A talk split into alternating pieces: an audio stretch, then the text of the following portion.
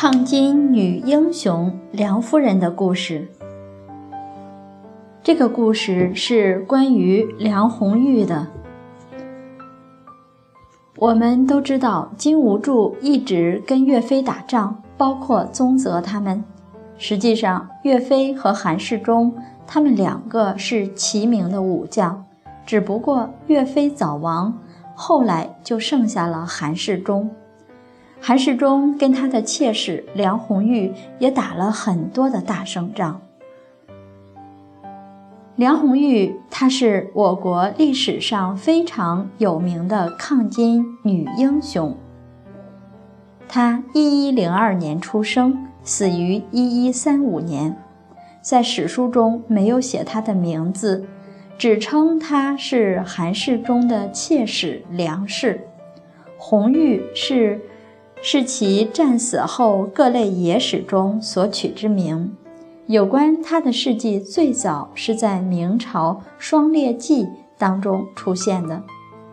生前受封两国夫人，安国夫人和护国夫人，享受两个夫人的俸禄，开功臣夫人封两国的先例。他后来又被加封为杨国夫人。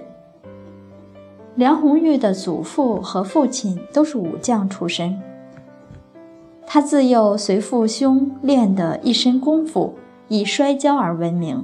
后来祖父和父亲打了败仗，被皇帝都赐死了，因此家道中落，他也沦落为营妓。他说：“恨身不为男儿，乃至如此。”因为他是军营里的军妓。这些当兵的人娱乐休闲时，他才上去唱个歌之类的。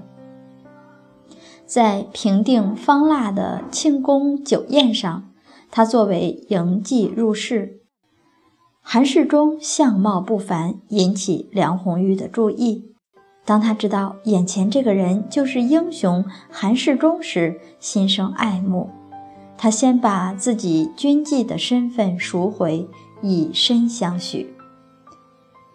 自从她嫁给韩世忠，还在战场上屡建奇功，她在南宋历史上称为武功第一。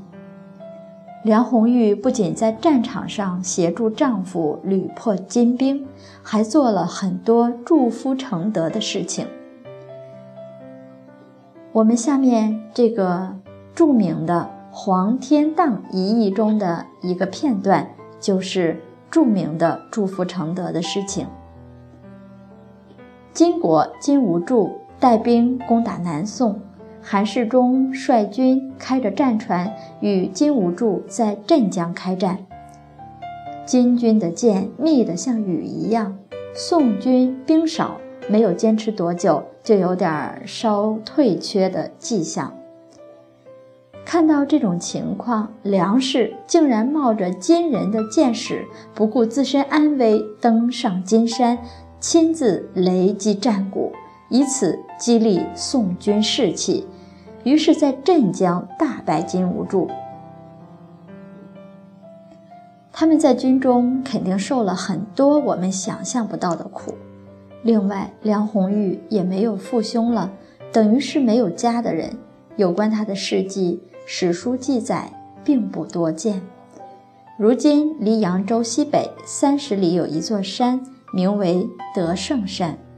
此山是韩世忠破金兵的地方，此处也是为了纪念梁红玉而命名。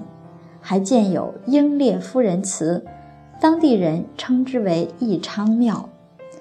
内供英烈夫人的戎装像，有金旗剑印。给他的位置是英烈杨国夫人五军都督梁。